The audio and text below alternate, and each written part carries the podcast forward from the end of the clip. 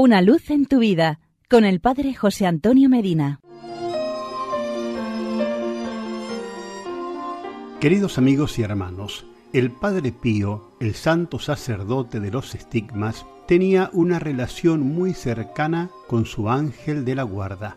Él desde pequeño comenzó a tener visiones de su ángel custodio.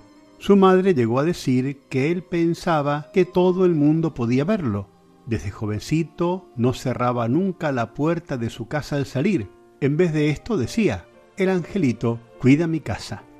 El santo fraile capuchino llamaba a su ángel custodio mi pequeño compañero de mi infancia.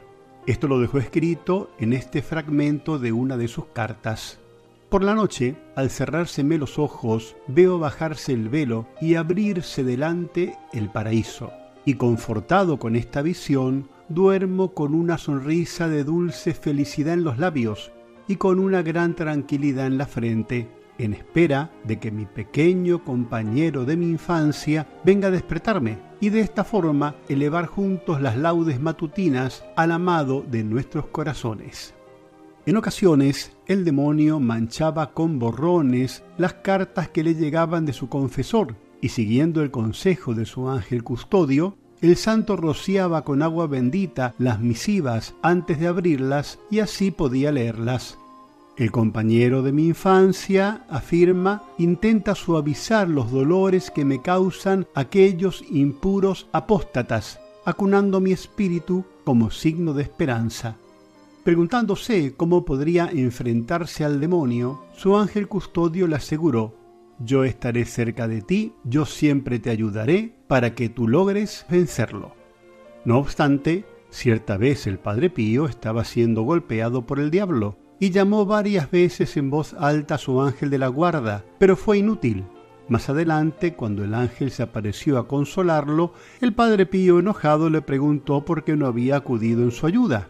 El ángel le contestó, Jesús permite estos asaltos del diablo porque su compasión te hace agradable a Él y Él quisiera que te le asemejaras en el desierto, en el huerto y en la cruz.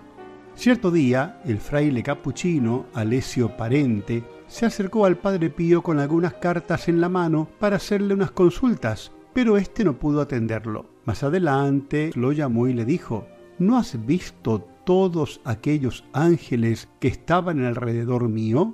Fueron los ángeles de la guarda de mis hijos espirituales que vinieron a traerme sus mensajes. Tuve que darles las respuestas rápidamente. Así ha sido lo largo de toda su vida. Siempre sintió la compañía y el consuelo de su ángel de la guarda, y él siempre reconoció y agradeció la función de mensajero del ángel custodio, y por ello recomendaba su devoción.